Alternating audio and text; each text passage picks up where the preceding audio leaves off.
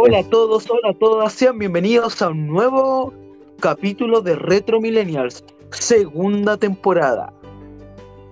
Acá estamos en este capítulo especial después de tanto, tanto tiempo sin poder eh, estar con ustedes, chicos y chicas.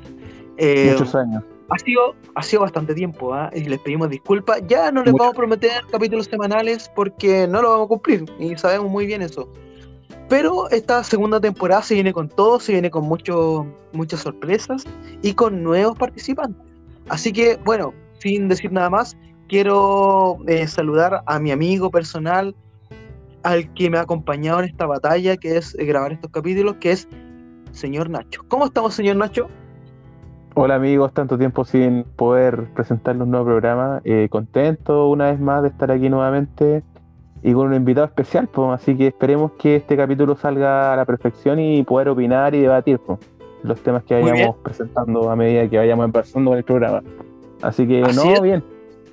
Muy contento de empezar una nueva temporada de esta nueva edición. Así es, ahora se viene con todo este Retro Millennial 2.0 que todavía no está claro cómo se va a llamar. 2.0, Retro Millennial recargado, ahí lo vamos a ir viendo pero quiero, exacto, quiero saludar a, también eh, a un participante importante de este programa que es eh, el Beto. ¿Cómo estamos? Me bueno. Me agrada estar nuevamente con ustedes, señor Nacho, y nuestro invitado sorpresa. Eh, como decía Mr. Tower, se viene una nueva temporada, un Retro Millennial recargado. Quizás abarcando un poquito más temas, nuevos temas, nueva, nueva dinámica. Eh, le damos sorpresa, no, estimada, así que eh. déjense enamorar por este programa. Saludar a nuestro invitado, a nuestro panelista, amigo Feño. ¿Cómo estamos, Feño? Muy bien, Mr. Towers, aquí desde Iquique, eh, compartiendo y saludando a toda la gente que nos está escuchando en este momento muy contento de estar aquí compartiendo con usted y espero que todos, por favor, con un gusto, estén con su vaso en la mano para ir debatiendo, ir dialogando los distintos temas que se van abarcando en este podcast y desearle mucho éxito a estos que están surgiendo. Grande amigo. Muchas gracias, amigo. Y vamos a partir, vamos a partir con Tuti, vamos a partir, quiero con un tema polémico que creo que todos hemos visto de alguna u otra manera, que es lo que pasó en los Oscars. Ya, digamos, pasó un par de semanas, se han dicho muchas cosas, se ha dicho cosas en contra Smith, cosas a favor del amigo Will Smith, pero nosotros queremos opinar, debatir y generar polémica respecto a qué pasó con el amigo Will. ¿Y qué les parece todo lo que ha pasado con él? Todos los castigos, como la sociedad y, y tal dice que contra la violencia y bla, bla, bla, bla.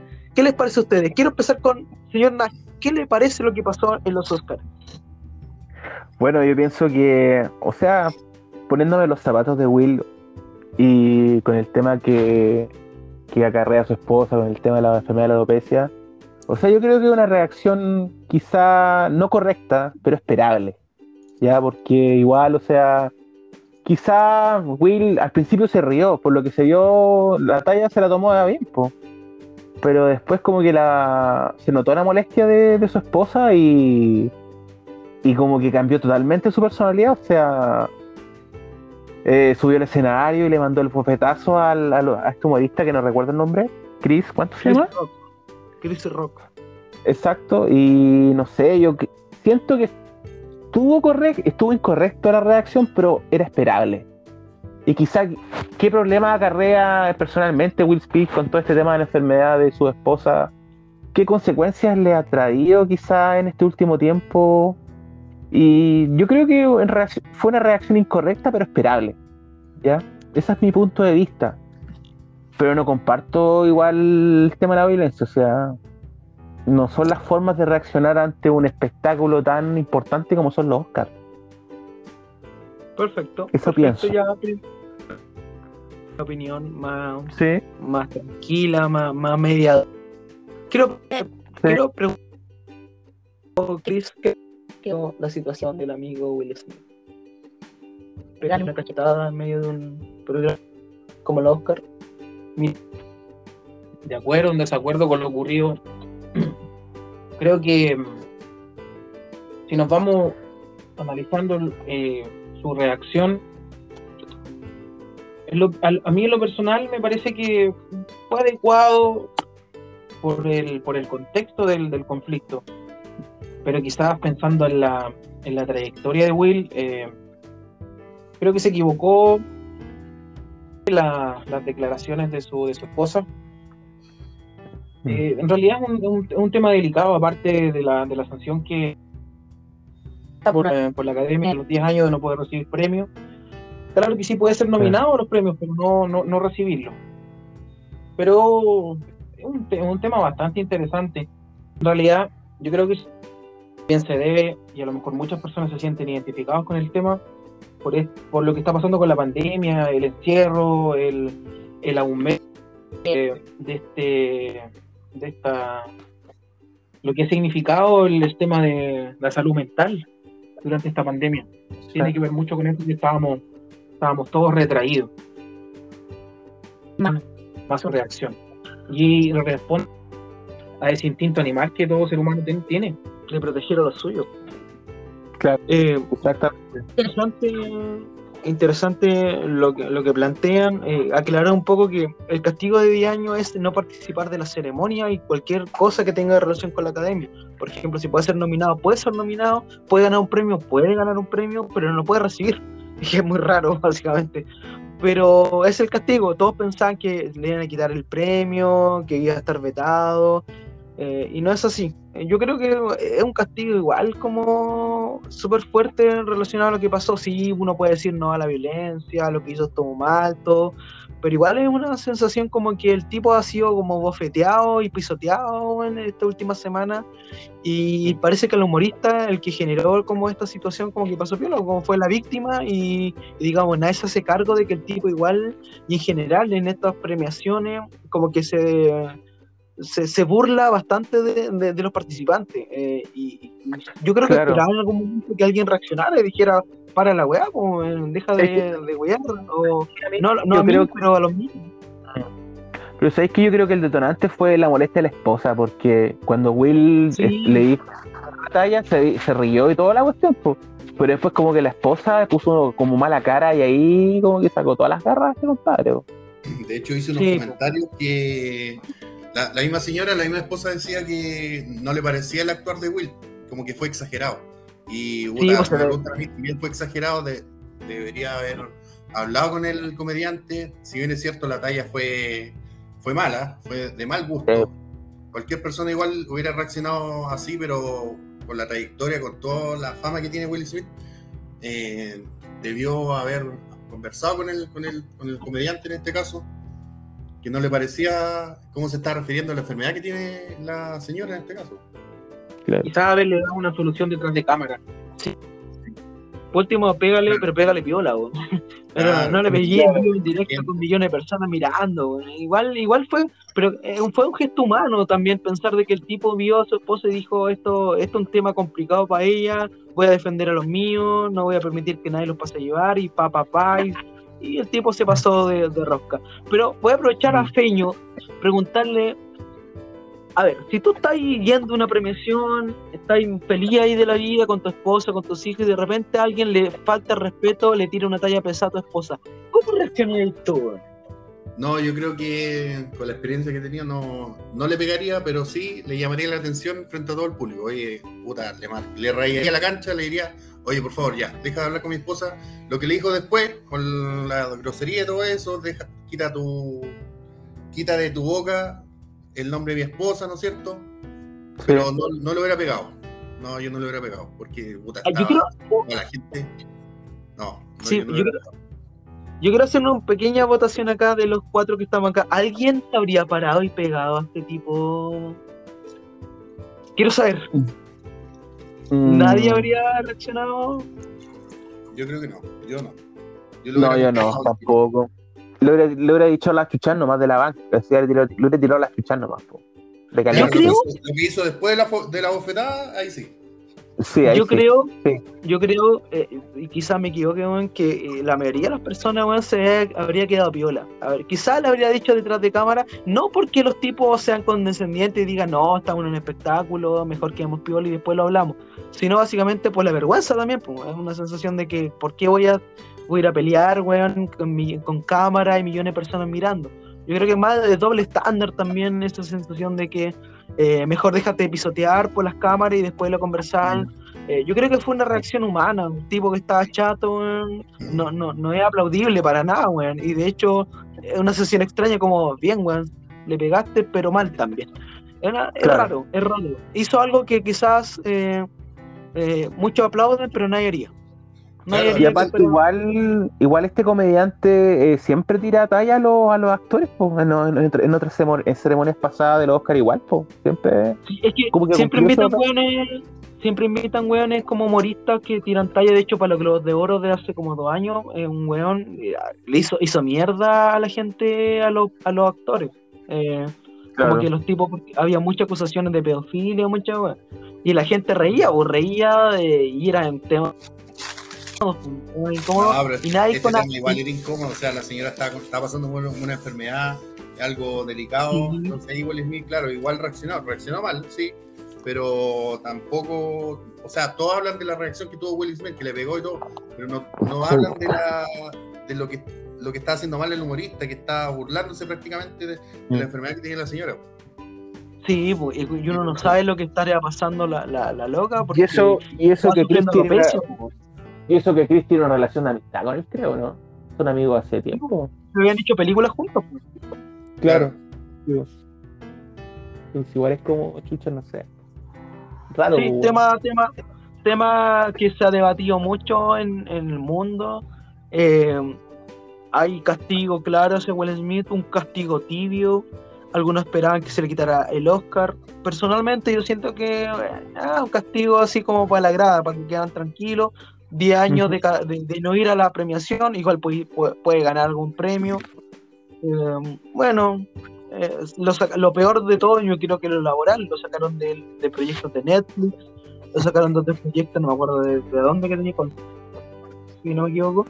Pero Will Smith va a salir de esta weá porque básicamente es un peso pesado de la industria, más que la industria del, de las películas ganadoras de Oscar, sino películas, digamos, de acción, que ese es el nicho La loco. La trayectoria que tiene, pues, hablando un poco de Retro Millennials, eh, El Príncipe del Rap, una serie clásica de los 90. po. Clásico, clasicazo. Sí. Entonces, el, el tipo, el tipo, o sea, el tipo no, per- no va a perder. Simplemente para este tipo de premiaciones no, no va a ser citado. Y yo creo personalmente que tampoco va, va a ganar un premio en los próximos 10 años. Esa es mi sensación. No porque el loco no lo merezca, porque él nunca está. películas que no, no son ganadoras de Oscar. Entonces, esta película la hizo, yo creo, pensando también en ganar un premio, que lo tiene merecido, pero, pero bueno, ya. Eso con, con el amigo Will Smith, no, no le demos más espacio a la violencia. No, la Eh, violencia. No a la violencia, eh, eh, pero, Pero no- amigo no a Will, la violencia, ningún tipo, sí, po. porque prácticamente ya Sí. Smith hizo violencia física, pero el otro tipo igual, puta, prácticamente vulneró los derechos de la, de la mina, de la esposa Claro. de Will Smith, porque igual le faltó respeto y eh, está burlándose de la situación que tiene. Violencia psicológica, eso, po, weón. Claro. Y nadie, Mm. nadie dice nada, nadie dice, el tipo pasó sin plena ni gloria en cuanto a que lo eligieran a algo, el, público en general opina y dice, no, yo le pegaría a este tipo si lo- me lo pillaría me- o me sacaría a mi esposa o a mis hijos, pero en la práctica los Oscar, los, los- no sé, pues los, los distintos canales, nadie ha dicho nada de lugar- pasó- Yo creo que el lugar no fue adecuado, weón. El lugar no fue adecuado en haber actuado así, weón. Una ceremonia tan importante, weón. Como son el premio de los. Oscar, weón. Una ceremonia bien pechoña, de, de- de siempre quedar bien. Ahora hay, hay un punto que te está sacando. Todas estas ceremonias tienen, tienen un contexto, tienen un, un libreto que se llama. Sí, sí. Y Claro, probablemente el, el error más grande fue en el libretista, en el que leyó en lo que iba a decir este, este, este comediante, digamos, en haber permitido que, que se burlara de la señora de Will. A ver, creo que no Mm. era el contexto. Creo que no era el contexto, por más que se relacionado con el cine, y hay varios ámbitos, incluso se habla del tema de la comedia y todo esto, pero creo que no era el contexto. Sí, pero sabes que Ah. yo creo que los libretistas que leyeron la, eh, el libreto estaban totalmente de acuerdo. Si sigamos con cosas, las gracias de estos libretos Entonces, presentadores la gracia era perjudicarlo. perjudicar a todos. po. La gracia es O- eh, causar polémica, como pasó ahora. po. Sí, Que no, no- que no pasara como cualquier otro. A que se cause Es que la polémica siempre- que estamos viendo hoy en día. Mm. Sí, yo también, yo también creo eso un poco de, de como pretenderle la mechita a Will Smith para que haga algo. En general para todos, po, porque digamos que los, es- siempre salen humoristas que, que tratan mal a todos. Eh, en los mismos premios Oscar hubo otra instancia donde una humorista, una loca presentadora, le dio a un director con, a- con su esposa que era actriz. La sacó del puesto y le dijo eh, calienta sillas, una cosa así. Y todo quedó piola, weón. Y, y, la, y, y el- y la tipa weón, denostó a la como si nada. Siempre. El tema es que ahora pillaron a un tipo que respondió. Y respondió fuerte. Pero. No, claro, Sí. Bueno, y lo otro indignante- Lo otro indignante es que se filtró un video de Will Smith en la fiesta post entrega de Oscar y el loco estaba carreteando, así lo más normal, cagó la risa después de la media cagada. No sé si Pero cachaste. estaba feliz, pues, sí. Sí, Sí, pues después de la cagada que quedó, pues, weón. sí, Claro, no, que estaba como celebrando, tipo- así carreteando, toda la wea. objetivo de la ceremonia. sí, el tipo, el Mm. tipo no dimensionó lo que iba a pasar después. sí, incluso todos pensamos Mm, que era talla. Y ni le pegó, pues después viendo en cámara lenta uno ve que el tipo sí le pegó la cachetada al Chris Rock. Pero realmente yo creo que, que, todo fue montaje, pues. Eso es lo otro que Sí, dice, la todo- teoría que todo fue montaje. Todos quedamos pensando de que si esto era verdad, si na- nadie estuvo claro. De hecho, los propios espectadores del- de los Oscars como que se rieron así como incómodamente, porque no sabían si, la- si el tema era real o no. Entonces, de Claro. verdad, eh, fue... Sí, no, Sí. no se puede negar. Pero una respuesta animal de un tipo que quiso defender a su esposa de un tema como la alopecia que uno no sabe, en una, una mujer que tema de pelo, de, de quedar calva, ¿no? es grave. ¿no? El tipo se rió al principio, vio a la, a la loca y dijo, chuta, la- tengo que defender a los míos y pa, Dios. Claro, Ya, que y la reacción de la, de la mujer en este caso, vio que no le gustó la talla que le tiró el otro y ahí Sí. se paró y le pegó. Lo gracioso es que después la, el, el, eh, la loca se sacó totalmente de lo que hizo Will Smith. Eso fue lo Claro, gracioso. no lo po, le decía no, como que exageraste y todo, como que la reacción no fue. Sí, pues entonces Claro. eso es un poco ra- ra- Pero bueno, ya. Lo que, lo que me parece raro para darle, digamos, punto final a esto es que con, la, con lo que se está viviendo hoy en día a nivel global, este tema del feminismo, eh, quizás me parece un tema, quizás no, no, la, la burla hacia la mujer. Ahora, la, la, respuesta sobre el tema la, la, la mujer de Will Smith es que mm, quizás su, su respuesta no es lo que esperaban como, como representante del feminismo. Porque quizás ella puede haber dicho, eh, no, estoy de acuerdo con la burla, esto va en contra de todo lo que hemos logrado las mujeres en, este- estos últimos, en las últimas décadas, de, de- la igualdad, en, varios temas apoya eso. Que yo siento que ya, ya da eh, Pickett. No sé si, ella se siente representante del feminismo, pero si vamos al tema de lo lograr la mujer, obviamente sí, pues esta es violencia machista, entre comillas, de que el hombre que protege a su mujer y que no deja que nadie la pase a llevar, Claro, la, la reacción de Will Sí. fue machista. Sí, fue de un hombre, de un, de un cromañón, digamos, que fue a defender los suyos violencia, y esta es la violencia machista, del tipo muy machista. No sé si la loca lo vio así, no sé si ella es representante de algo del feminismo, pero se puede pensar, porque el tipo en su discurso graficaba mucho eso, un poco de que yo defiendo a mi mujer, yo defiendo a mi hijo, pues yo soy el hombre. Pero bueno, eh, pasemos al siguiente tema, para no quedarnos... Pasemos al siguiente ¿eh? tema. Y, que, Sí. y el, el- un siguiente tema que es una pildorita, entre comillas, de la semana, que es a nivel chileno, que tiene que ver con lo que pasó con el fútbol chileno. Mira, mira el cambio radical en el tema, pero súper importante y súper debatible, que es lo que pasó con el tema de los árbitros. Para dar un contexto, el fútbol chileno está viviendo días convulsionados, eh, había un paro de los árbitros, del colegio de árbitros, porque tienen, había un árbitro, o sea, el, el, jefe del arbitraje chileno y argentino, Castrenilli, si no me equivoco, eh, y estaba muy en desacuerdo con este tipo porque estaba despidiendo muchos árbitros porque consideraba que tenía que haber un recambio. Pasó que en un partido, si no me equivoco, de Guachipato Coquimbo, eh, o Copiapó, eh, hubo, parece como un, un, mandato desde Santiago de decir tienen que avalar, no sé si un penal o no, eh, porque para ver un equipo. Y culparon directamente al jefe de árbitros y eso generó que se despidiera al, jefe de árbitros y que ahora la cagamos, básicamente. Y esto va acompañado también con otro elemento importante del fútbol chileno que quedamos eliminados de la, del Mundial. Entonces, ¿qué les parece lo que ha pasado con el fútbol chileno? No bueno, sé quiere...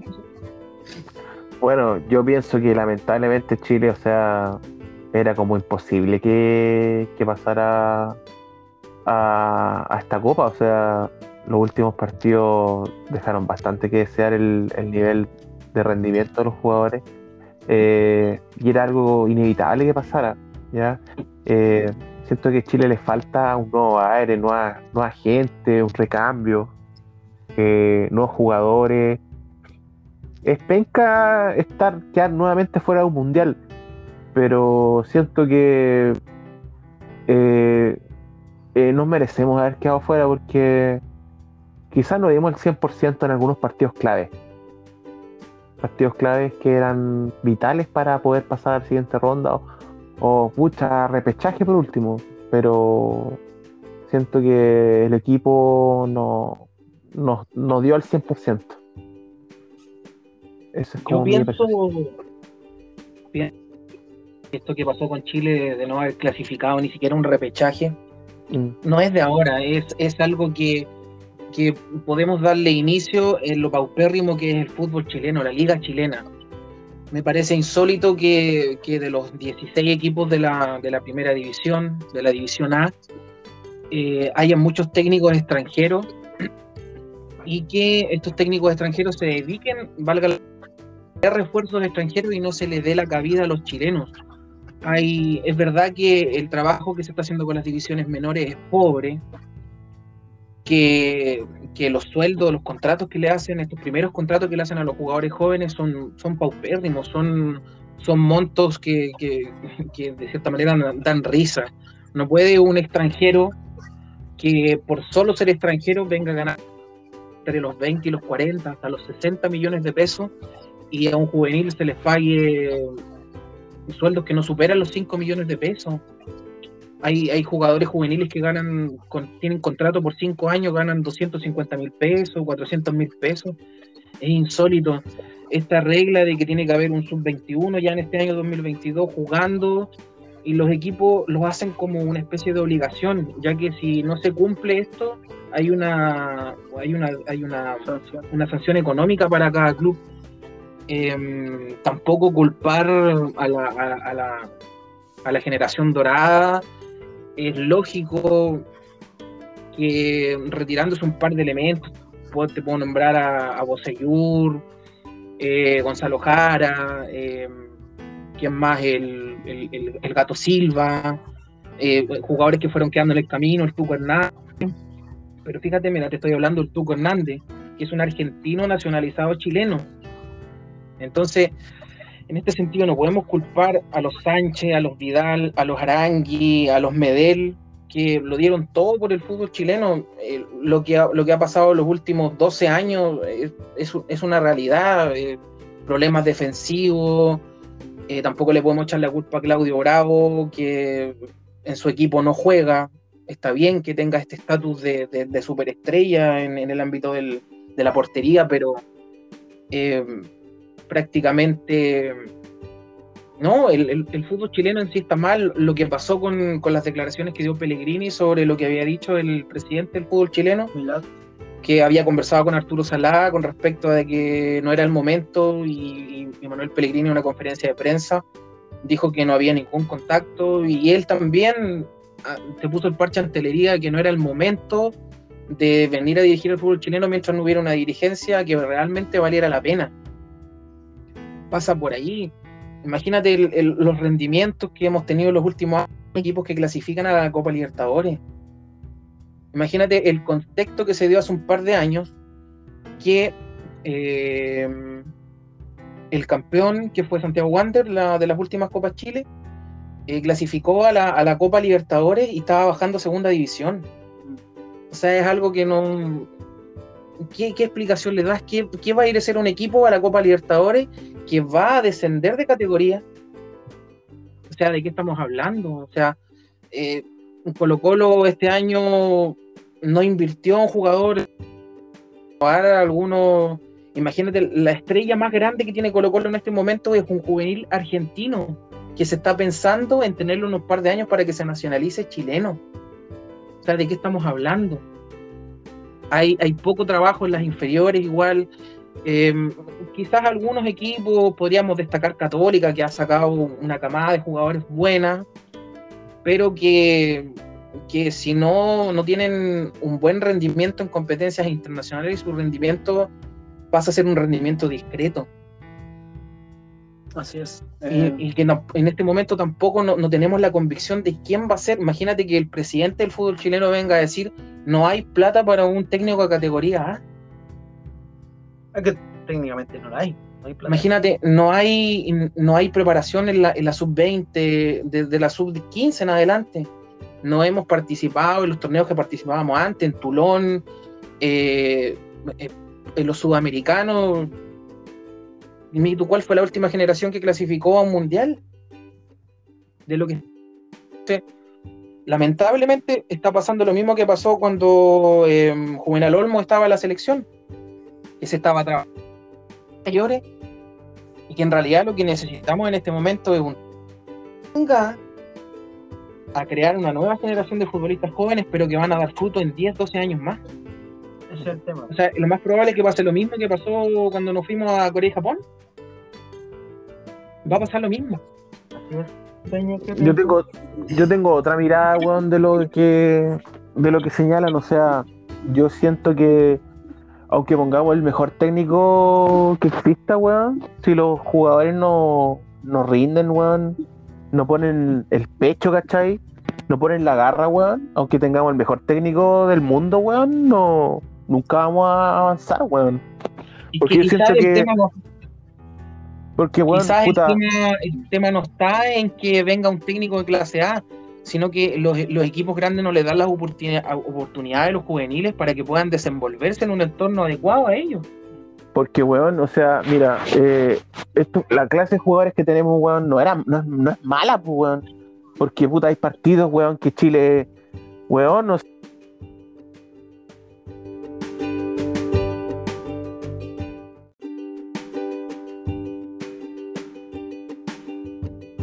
siento que, weón, eh, tenemos jugadores buenos, o sea, de, de, calidad, pero en los partidos se dio el bajo, se dio bajo rendimiento, se dio poco aguante en partidos claves, pues, Entonces, aunque tengamos un técnico puta espectacular, weón, toda la cuestión, eh, el, si los jugadores no dan el aguante, weón, no sirve nada, weón.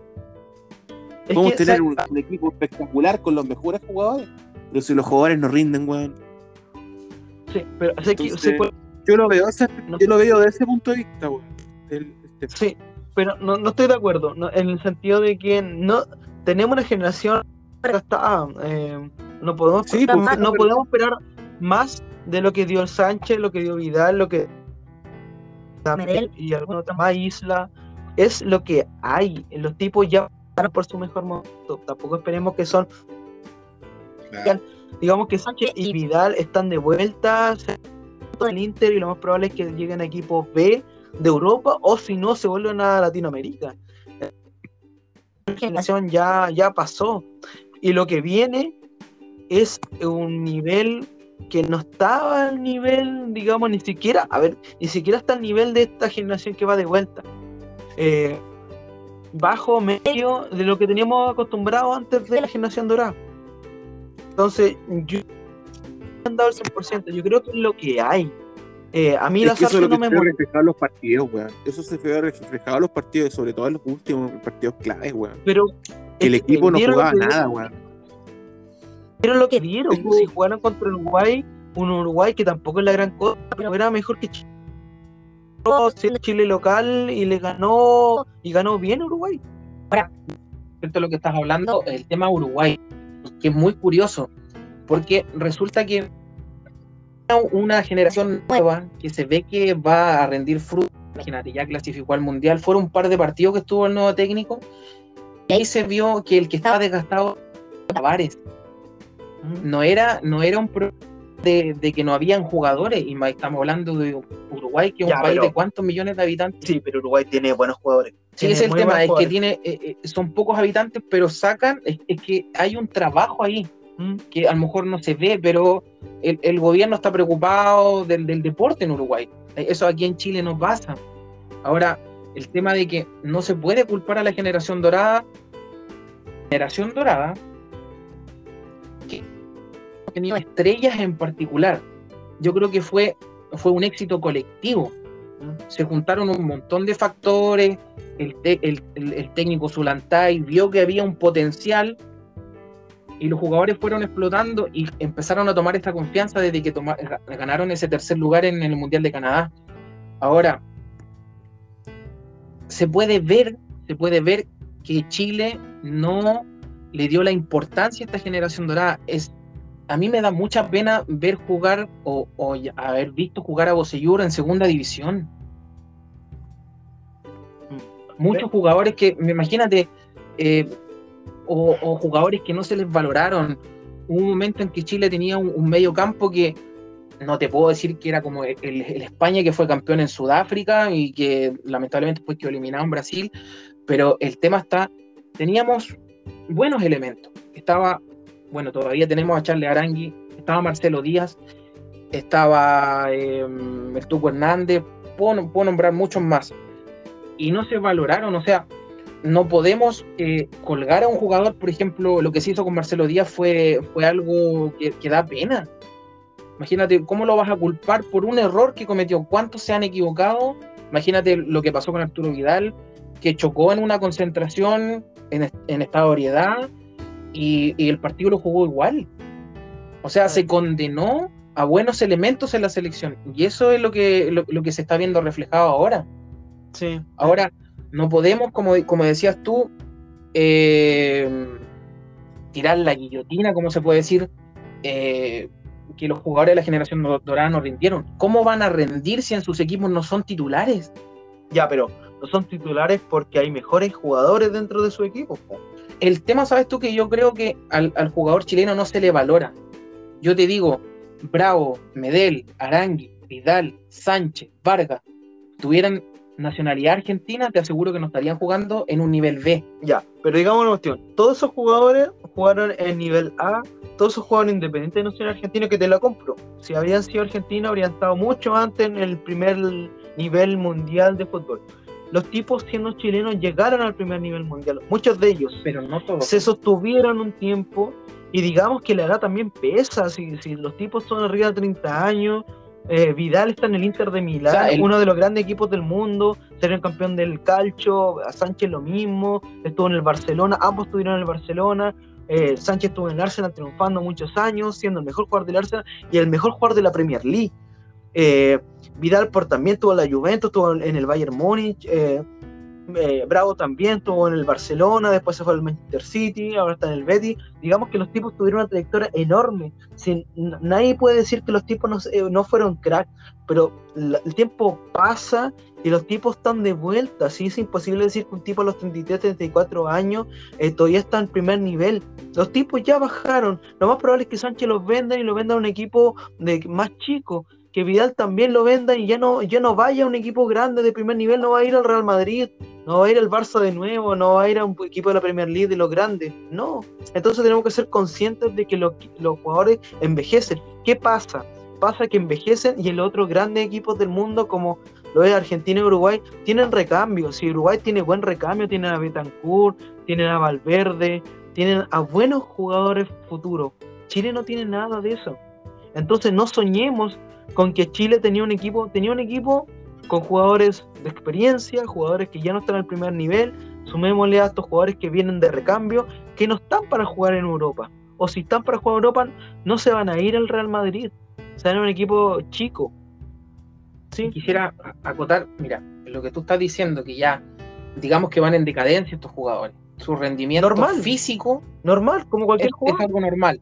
Pero fíjate que como chilenos pusimos toda nuestra fe en un jugador que es mitad inglés, mitad chileno. Ve que el jugador tiene potencial físico, Sí. quizás técnica un poco más de finiquito. Tiene un buen rendimiento en su equipo, pero estamos hablando, pusimos toda nuestra fe en un jugador que juega en la segunda división de Inglaterra. O sea, imagínate de qué estamos hablando que no tenían más. de haber, de haber sido dependientes de en el Bayern Múnich, en la Juventus, que en este momento está en el Inter, jugaron en el Barcelona. Eh, y lamentablemente ahí también yo creo que hubo un error. Quizás en el, en el pic de su carrera merecían estar en un, en- en un lugar así, pero no fueron valorados. Ya, pero eso, eso es otra cosa. Eh, Porque imagínate el, el tema que le pasó a Bravo en el Barcelona. Está bien, el- la competencia que tenía Ter Stegen es de un nivel altísimo. Estamos hablando de un arquero alemán que tenía un buen rendimiento a los cuantos, a los 21, 22 años. Mm, Ahora está cerca de, cerca de los 30, estará. sí. Y es, imagínate, es el arquero suplente de la selección alemana. Y ese arquero suplente de la selección alemana le quitó el puesto a Bravo. Ya, pero a ver, vengamos con cosas. Bravo, Bravo fue eh, el mejor portero mucho tiempo en, el, en España, jugando por la Real Sociedad. Nadie le quita los méritos y se fue al Barcelona siendo ese arquero, siendo un arquero totalmente como alabado por la crítica española porque jugó muchas temporadas bien. Llegó al Barcelona ya teniendo una edad 30 años, si no me equivoco, cercano a los 30 años. Estuvo, una, estuvo un par de temporadas, rindió relativamente bien, compitió con este Ter Stegen, que era el gran portero alemán, que le iba a hacer la sombra al, al titular, ¿cómo se llama el titular? A- Ter Stegen. no, al titular de la selección alemana, Eh, Neuer. Neuer, que era, digamos, por mucho tiempo el mejor portero del mundo. Entonces estamos hablando de que el tipo compitió en la primera liga mundial, el primer nivel en Barcelona, que todavía era el Barcelona. Pero, mira, por eso yo te tocaba el punto delante. Si Bravo hubiese sido argentino, Pero si Bravo hubiera sido argentino, habría estado en el Barcelona desde antes. Estamos de acuerdo en eso.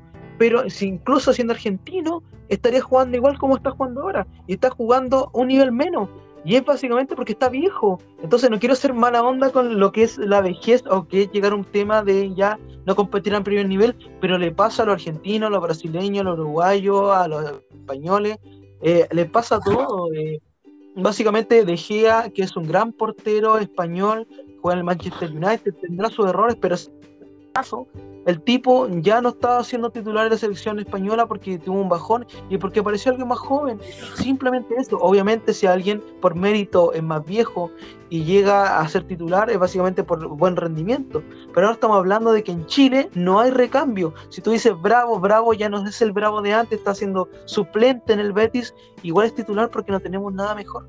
Nada mejor. Probamos con otro y no resultó. Entonces lo que hay en Chile por lo menos es lo mejor. Sánchez sigue siendo el mejor en su puesto en Chile. Vidal también, Isla también, Bravo también, Medel también. Pero a nivel de selecciones no alcanza. Y es simplemente eso, no quiero decir que los tipos sean malos no- o por- por- desde mi punto de vista no den el 100%. Simplemente están dando lo que pueden dar en este momento de sus carreras. Eh, entonces la selección chilena tiene esa, esa posición de recambio, que, sea, que ha sido duro también la selección chilena de aceptar de que tienen que haber un recambio. Porque si fueran más inteligentes habrían ido, a- hecho un recambio manteniendo a los clásicos, intercalando con otros con otros más jóvenes y dándole ese toque internacional de decir miren a los grandes jugadores, miren estos grandes momentos y también les va a pegar un poquito eso, esa mística de jugar con jugadores que de realmente a nivel internacional fueron importantes en algún momento. ¿Ya? Entonces, esa está la- a mi crítica es eso. A mí las artes me gusta, ya me pueden decir muchas cosas. A mí las artes me gusta, el planteamiento me gusta mucho más que Rueda, mucho, mucho más que Rueda. Pero era, Rueda. Sí, pero era, era, era lo que se podía dar para esta selección. Argentina y Brasil clasificaron bien, tienen un- eh, ambos equipazos. Eh, Uruguay y Uruguay también, Ecuador a mí siempre me sorprende, pero ya, tiene la localía, la altura y todo. Pero los demás están compitiendo, competíamos con Perú, con Colombia, que también se está reestructurando, y perdimos, y perdimos porque éramos un poco menos.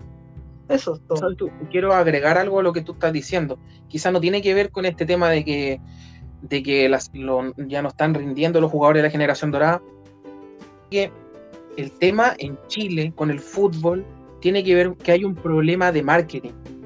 Hay un problema de marketing de eso de querer, de no valorar, de no eh, darle cabida a las pequeñas estrellas que están dando ese salto. Por ejemplo, el error, el error más grande que han cometido los representantes de los jugadores que y que están teniendo ese plus para irse al extranjero, se están yendo demasiado rápido, se van a ligas que no son competitivas. Hay muchos jugadores que tenían potencial físico y tenían la técnica para haber seguido quizás a ligas en Europa. Yo creo que es mucho mejor que un chileno se vaya a jugar España, incluso a la segunda división de Inglaterra, incluso a la segunda división de Italia, pero que no se sigan yendo a México. Los jugadores en México se están perdiendo. Pero digamos, a ver, México ha sido el tránsito natural de todo el chileno. Yo no veo incoherencia lo que está pasando. De hecho, los grandes jugadores como Vidal, como Sánchez, tuvieron que pasar también por, por otro equipo. Ya, Vidal se fue ya ahí triunfó. Eh, Sánchez se fue a Argentina y de ahí tuvo que explotar para irse a. Pero a no se fue a cualquiera, no se fue a No, cualquiera. fue- Pero Sánchez era un todoterreno, era un, un crack. de- de- Entonces, al trasfondo que voy es que los jugadores están yendo demasiado rápido. Los equipos tienen la necesidad de acumular plata. Y lamentablemente venden un jugador y traen un jugador consolidado. Traen un argentino, traen un uruguayo porque saben que les No, van a. traen a un jugador consolidado, traen a tipos que están en el retiro mismo. Es el tema. Y yo estoy de acuerdo contigo, amigo Chris, porque entre eh, lo que hace el fútbol chileno entre preferir a un juvenil con que puedas proyectar, traes a un tipo de 40 años que si bien te puede rendir por el fútbol chileno, la calidad no pero que no tenéis margen de, de- de futuro, no, no tenéis nada con ellos, un par de temporadas, están a cobrar todo lo que tienen y más, y los tipos se van a ir a la casa a cuidar a los nietos, si no, no hay mucho más que eso. Eh, Te quiero poner dos ejemplos cortitos para no alargarnos tanto con este tema porque creo que, que nuestros eh, contertulios que están en el próximo lado quizás pueden estar un poco impacientes por lo que se viene, pero te quiero poner dos ejemplos. Dos jugadores que tenían potencial y que estuvieron en equipos, en uno un caso, el otro en un equipo de proyección, podríamos decir. Te pongo el caso de Arauz, que vino de Antofagasta, la U pagó el 50% de su pase, que era, ¿cuánto? Era un millón, y, era un millón de dólares, un millón y medio. Estuvo seis meses en un equipo empezando a rendir. Ese mismo año la U fue campeón. Estuvo seis meses y lo vendieron a Brasil. En cinco millones.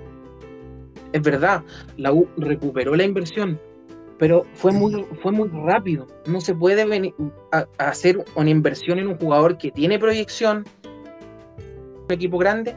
Se fue a Brasil y no juega. Se perdió en Brasil. Es, es verdad, se fue un buen equipo, pero se perdió. El otro caso de este, del chico de Unión Española, Palacios, que se fue a un buen equipo en Brasil, al Inter. Se fue por poca plata, creo que igual fueron 5 millones de dólares, pero se fue a perder.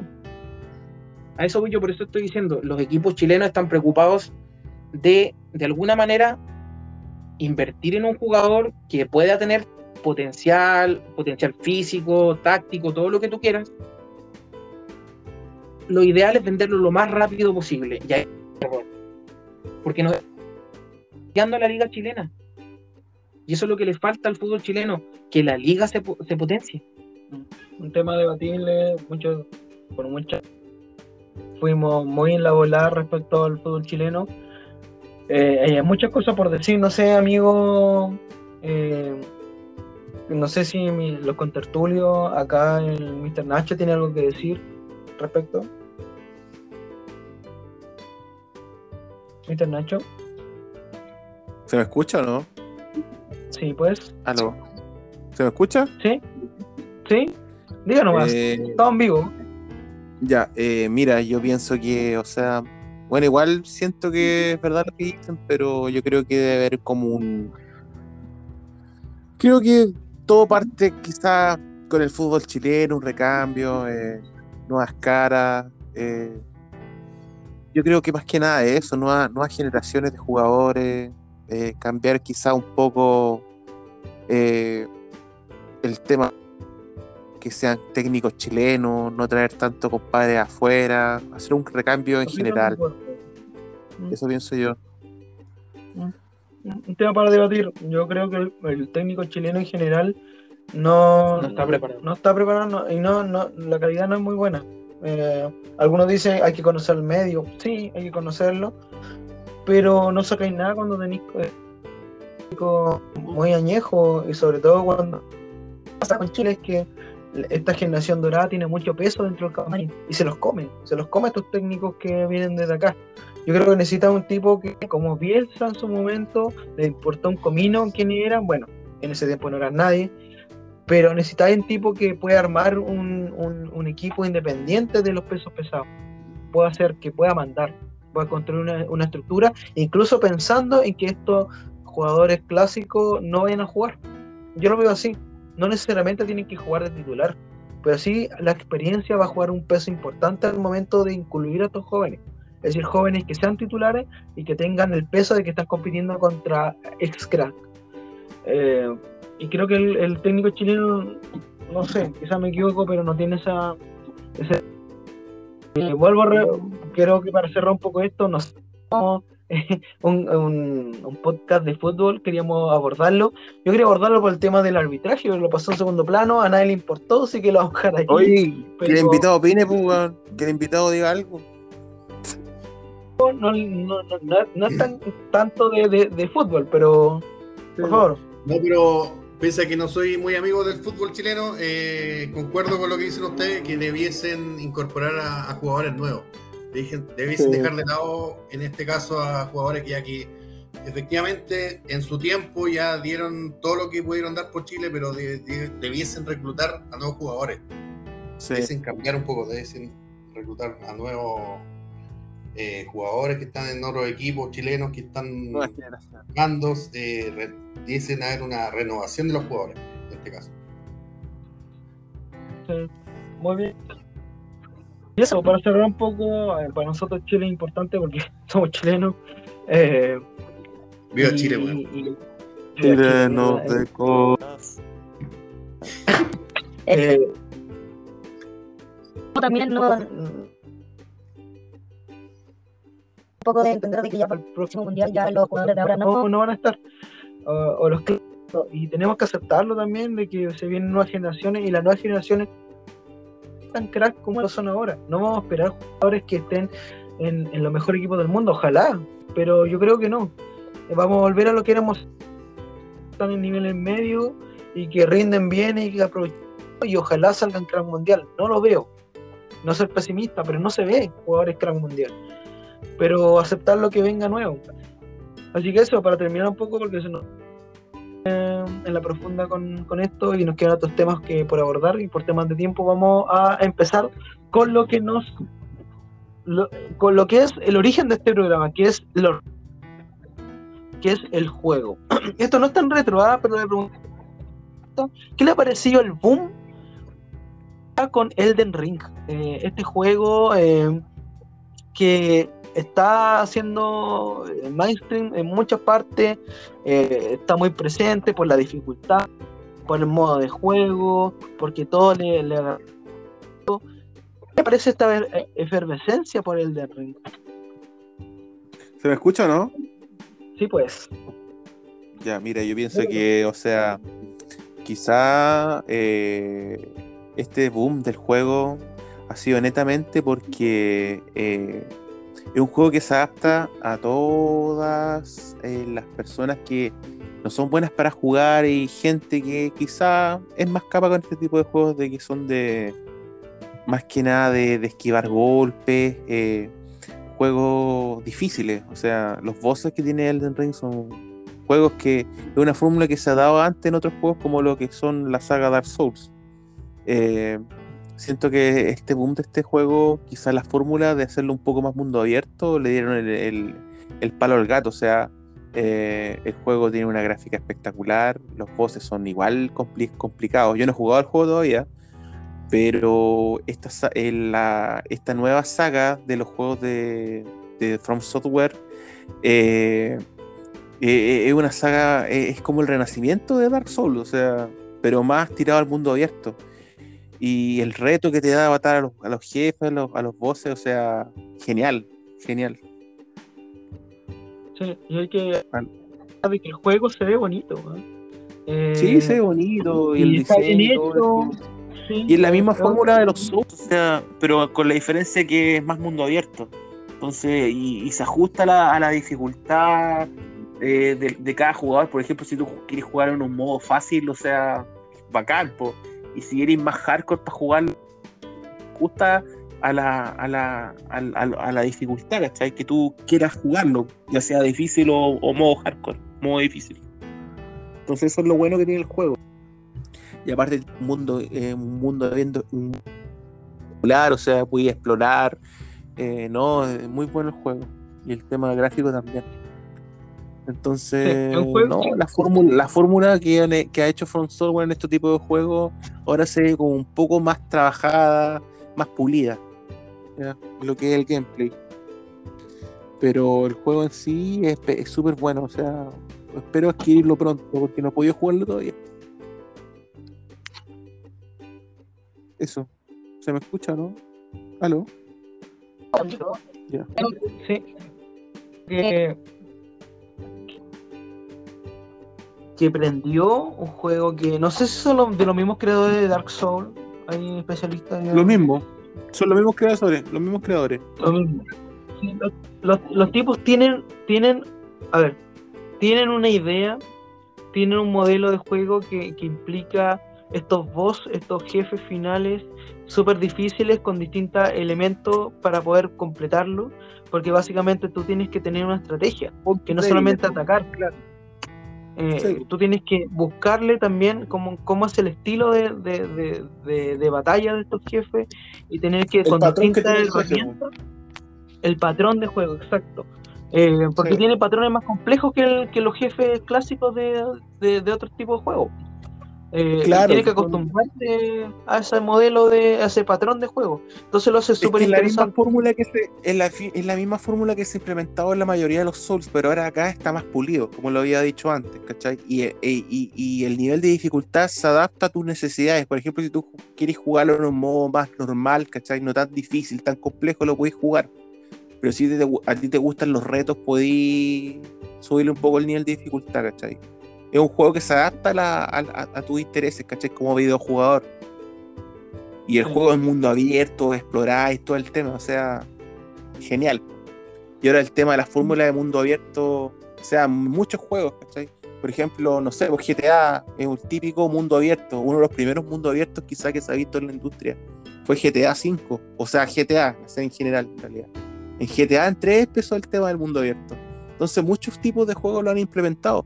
Ahora, ahora el, el último lanzamiento de Kirby, o sea, bueno, no es tan mundo abierto, pero va para allá, ¿cachai? La fórmula. Entonces ahora como que muchos juegos se ha quitado un poco el tema de los juegos lineales, ahora todo es mundo abierto. Entonces, los tipos de, de, From Software están haciendo la misma fórmula con Dark Souls, un tipo mundo abierto. Sí. Eh, sí, no más que decir, yo pequeño elemento de- del de Elden Ring porque ha sonado mucho, se hizo muy popular. eh, si uno ve los gameplay, está lleno de jugadores de- mostrándote, no sé, pues, cómo pasar distintos niveles, cómo pasar lo- a los jefes, eh, y es súper interesante. No solamente por el modelo y, de juego, sino también porque se ve bonito, es un juego bien hecho, un juego, un juego redondito. eh, entonces tiene con- todas las- todos los elementos para triunfar. digamos. Claro, y, con la y, y adaptándose a la dificultad que tú quieres jugarlo. Eso es lo, eso es lo bacán, porque es para todo tipo de jugador. No, no, no se enfoca netamente en los hardcore como es en las entregas anteriores de Dark Souls, porque es, son- es difícil, ¿cachai? Tú, es, es una dificultad difícil el juego en sí. Pero en este tú se adapta quizá a tus necesidades como jugador. Si, querís- si eres un jugador casual y no, no te gusta estresarte ni, ni tirar puteadas, ¿cachai? Por el nivel de dificultad, lo adaptas a tu un nivel de dificultad normal, ¿cachai? No es tan hardcore como las entregas de Dark Souls, la- las entregas pasadas. Entonces eso lo hace interesante. Así ¿Aló? es. eh, sí, entonces eh, eh, es súper interesante el, el modelo. eh, vamos a abordar más de, de- de juegos porque tenemos a los especialistas y aquí a los, a los contertulios para poder abordar temas retro también. Pero quiero ir a una siguiente tema que tiene que ver, los voy a preguntar así rápidamente. ¿Han visto alguna serie turca eh, en algún momento de sus vidas? ¿Algún Yo no. amigo? ¿Amigo feño? Turca, no, no, tampoco me suena. porque estamos, estamos plagados de series turcas. Mi amigo acá tenemos al especialista turco, ¿ah? Yo creo que este tipo tiene raíces turcas o algo por el estilo porque es un fanático de lo turco. Eh, de hecho, si le pregunto si sabe frases turcas, estimado señor Chris, Me dices tú que yo soy fanático del té como los turcos. así es. Mira, con respecto a lo que habíamos conversado a las series turcas en, en un programa pasado, eh, tenemos el estreno de la televisión abierta chilena en, en Mega de la teleserie tradicionada, que ya ha sido un éxito en, en Argentina. Creo que está presupuestada para el segundo semestre en- en- para nuestros amigos de Perú, en Uruguay igual y está llegando de a poco a, Latinoamérica. En México igual se está viendo el tema de, la, de, las, de las teleseries turcas. Eh, pero pasar más específico a lo que le conversaba desde el principio, la teleserie tradicional, que fue una estrategia de, de rating que hizo Mega para competirle al éxito que tiene Doctor Milagro en Chilevisión. Eh, fue novedosa la estrategia porque eh, acostumbrado a ver las noticias que duraban una hora y media, una hora cuarenta, a este formato que ya esta semana que fue por algo va, el- va la competencia que eh, en Mega tuvo su- sus noticias al aire durante 50 minutos. Dejémoslo en 50 minutos redondos. Entonces, trataron de, inculcarle este gusto por esta nueva, eh, nueva serie que creo que todavía no termina sus grabaciones en Turquía porque ya nos estábamos acostumbrando el último tiempo a ver series que han sido éxitos en otros países de Latinoamérica y están llegando demasiado tarde a Chile. Hubo un boom, digamos, en- en- entre el año 2015 2018 en el que Megavisión se llevaba todos los premios por, los niveles de rating que estos generaban. Después de esos ratings o esos éxitos que tuvieron, por, ejemplo, El secreto de Ferijá, eh, que la volvieron a emitir en, Chilevisión, pero que no les fue muy bien con el, rating, ya que eh, dieron, digamos que un final alternativo. Pero no voy a entrar en, en detalles con respecto a esa novela. Bueno, el, la estrategia de Mega resultó, eh, le quitó audiencia a Doctor Milagro, y fue tanto así que tuvieron, no sé si podemos decir descaro o el atrevimiento de haber dado una, hora de inicio que de- del, día lunes hasta el día miércoles estuvo entre las 22 horas y las 23. Em, que también sirvió para, para ver si la gente se podía reconectar con esa con, con una novela chilena que estaban dando en ese horario, que era ah, que es, que todavía no, no termina, pero que le falta muy poco para, para, para terminar al aire, ya que sus grabaciones terminaron hace como dos semanas. Estamos hablando de Amar Profundo. Y, y- le resultó eh, cifras que son considerablemente buenas para lo que estaba perdiendo el último tiempo Mega. Eh, Marcó 14 puntos en estos tres capítulos. Y el día de ayer, jueves, digamos, antes de ayer ya a esta altura, eh, tuvieron el atrevimiento de cambiarla de horario, volver a las noticias de, de duración de una hora cuarenta Y en realidad resultó, le quitó bastante. De hecho, Chilevisión estaba liderando esa franja horaria entre las 20 22.50 hasta las 12.15, con un pic de 11-12 puntos. Y, este cambio atrevido que hizo Mega hizo bajar a 7,1 puntos. Casi la mitad del- de la audiencia que tenía. Y, puso en el primer lugar a Traicionada, que es una historia interesante. Eh, tiene que ver mucho con, con la realidad que viven muchas mujeres a nivel mundial. Quizás no tanto en Chile, pero este nivel de que un- una mujer se entera de que su marido la está engañando con, con una mujer que tiene 20 años menos que él. Una trama interesante, el, el- el cómo, el cómo una mujer afronta esta situación sabiendo que hay, hay- hay un hijo de por medio y que se entera de la manera más cruel que, que la, amante de su marido está esperando un hijo de él.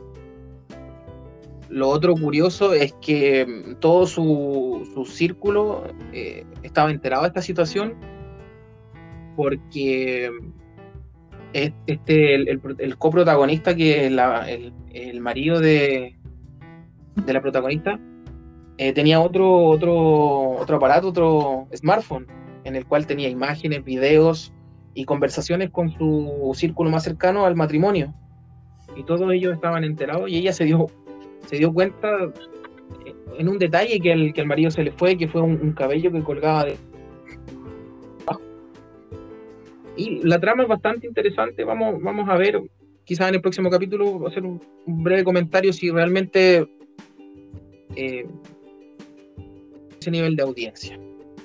Las- los invito a, a los que no se han inculcado en este tema de, la, de las series que a nivel familiar gustan mucho, porque las tramas son, son, son muy buenas. Es interesante lo que pasa con las teleseries turcas. Ya no vamos a decir que estamos descubriendo la, la rueda en este momento, porque las turcas vienen desde hace rato, mucho rato triunfando en Chile. Sí, el tema que llega a Netflix, Sí. en plataformas. Sí. Eh, HBO también, el Doctor Milagro estaba en HBO de lo más visto del año 2021. Mm, Entonces un tema global que, que está rindiendo mucho las teleseries turcas. El que, ha sorprendido bastante, no sé sorprendido para, para mi amigo Chris, eh, porque es un spin-off, o sea, no, es un, es un formato, eh, es una serie que nació en, en- tomaron en, en Norteamérica como The Good Doctor, una serie, y que también Turquía tuvo su, su versión, que es este Doctor Milagro. Eh, las que tienen que ver con este con esta historia ha triunfado. The Good Doctor le va muy muy bien. Doctor Milagro eh, siempre se especuló que podían hacer más, al final no pasó, independiente porque ha triunfado, triunfó a donde la han dado. Pero hasta el momento se queda con dos temporadas, pero yo eh, especialista en, en, en- en lo turco, ¿qué tiene Doctor Milagro que prende a la gente? ¿Qué tiene? A ver, es una, es una serie que, que te conecta desde el primer capítulo, eh, como dices tú, con las, eh, es una adaptación a la Adaptación. adaptaciones a la, al formato norteamericano, al formato de Asia. Eh, es una novela que, que- con la cual te vas encariñando del personaje. O sea, él muestra este síndrome del trastorno espectro autista y los capítulos son te hacen reír, te hacen llorar, te hacen emocionarte. eh, es por eso que ha, llegado a tal nivel el éxito de Doctor Milagro que el, el Medical Park, es donde se grabó la, esta serie tan, tan aplaudida a nivel global, que de ser un simple centro médico de los más lujosos de Turquía pasó a ser una, un atractivo turístico. La gente que va a Turquía va a visitar ese hospital. Es algo que podríamos decir insólito. Es una novela que te atrapa. Si la quieres ver, bueno, está en Chilevisión o si no la puedes encontrar en HBO Max, que aún se encuentra disponible y lo veo muy difícil que la vayan a bajar ya debido al éxito que tiene. Eh, en lo general a mí me gustó quizás sí, para los que fuimos o los que somos fanáticos de la novela, quizás no hubiese gustado una tercera temporada, pero hay que quedarse con lo que, con lo que es bueno y no aburre. Quizás una tercera temporada, así como lo pasa con la saga de las películas, que las primeras partes son buenísimas y las segundas no tanto. Es mejor quedarse con ese, con ese gustito. Así es, así es. Eh, y para todo tiene la, adaptación original que también ahí tienen para poder ver, continuar viendo. Es distinta, obviamente, pero para ir viendo y profundizando más en lo que cómo finaliza esta historia de Good Doctor que se está dando. Eh, ah, eh, hay para rato con respecto a esto del, del médico con TEA, este sabio. Eh. Son series que son interesantes a, a nivel de, de, si tú quieres aprender, porque este tema de, de la medicina interesa mucho pero la forma en, en que estas series nos, nos, llevan a esos contextos nos hacen, nos hacen tomar conciencia de cuán grave puede ser una enfermedad, cómo afecta no tanto a la persona que padece la enfermedad, sino a la, al, al, ámbito familiar. Eso es lo que atrapa de estas series que tienen que ver con temas médicos. Sí, eh, a mí, perdón. ¿Sí? Una consulta ya. ¿Esa serie podrá tener alguna similitud en cuanto a, a Doctor House? No sé si viste Doctor House. Sí, sí, sí he tenido la, el, el, placer de verla. Eh. Quizás en el ámbito médico sí, pero, pero son tramas distintas. Sí, se enfoca. Yo justo iba a tocar, estimado Feño dio en el clavo, y justo iba a nombrar Doctor House porque es, bueno, es una pedazo serie, una gran serie, que tiene similitud en cuanto a cómo te muestra el mundo de la medicina y esto más técnico que es cómo se dan y cómo estos médicos los van descubriendo y van tratando. Eh, en general, yo creo que la gran diferencia es como lo que nombraba también aquí el, el máster, que es el trato humano. Yo creo que lo que pasa con Doctor House es que se enfocaba mucho en la historia de House y cómo este genio a través del trato con sus propios colegas y con los que estaban sus alternos a él eh, y lograron encontrar esta enfermedad tan rara, pero cómo era la dinámica entre ellos, no era tan enfocado en las familias, es decir, cómo lo estaban viviendo la familia, el drama que implicaba esta enfermedad y no poder descubrir qué es lo que le estaba pasando. Yo creo que en eso la profundidad que les da estas nuevas series como The Good Doctor y Doctor Milagro le, la, le adañe, la, eh, o sea, le, le entrega un, un factor eh, interesantísimo. Eh, para, digamos que series de medicina hay por doquier. Eh, está también, eh, bueno, hay muchas más, pero de Grey's Anatomy, eh, Sota también, que se enfoca en otro elemento también, que es como una trama novelesca respecto a amor y romance dentro de un contexto de medicina. Eh, hay, hay mucho, hay muy para todos los gustos. Y, y, siento yo que la medicina en formato serie y telenovela rinde harto. El mundo y es muy interesante ver este tema de la enfermedad que a veces uno se distancia porque le, le da cosa también. Eh, eh, uno va a un hospital, el olor a hospital, la gente enferma, uno lo rechaza también. Eh, a uno no le gusta sentirse enfermo. Entonces, la dinámica desde la telerrealidad es súper, súper interesante. Eh, entonces, ahí está un poco la clave, que creo que Doctor Milagro va a, si bien aborda la, lo que es la medicina, va a otra área, se profundiza en otro, que es más del drama, más desde la, de la desde la posición familia, también desde la posición desde, desde este médico que trata de encontrar soluciones, que se desespera también ante la realidad y ante la dificultad, eh, la situación que está viviendo cada, cada persona. Yo no sé si estaré equivocado, pero creo que en profundidad es la, es la primera serie que, que nos muestra la realidad que viven las personas con trastorno del espectro autista. En profundidad, porque eh, nos enseña la, la, las limitaciones que estos pueden tener en la sociedad y la discriminación que puedan sufrir. Y lo interesante de la novela es que también nos muestra una historia interesante de un niño que es rechazado por sus padres, que durante su niñez, por esta, esta necesidad de sentirse parte del colectivo, de la sociedad, pierde a su hermano en un accidente y nos muestra la poca, la poca aceptación que tienen los padres de Ali con respecto a vivió y que no pudieron ver, aparte de las limitaciones que él tenía, de las capacidades que él podía eh, ir logrando con el paso de los años, que la, que la vio reflejada, que las vio, digamos, la persona que, entre comillas, lo adoptó.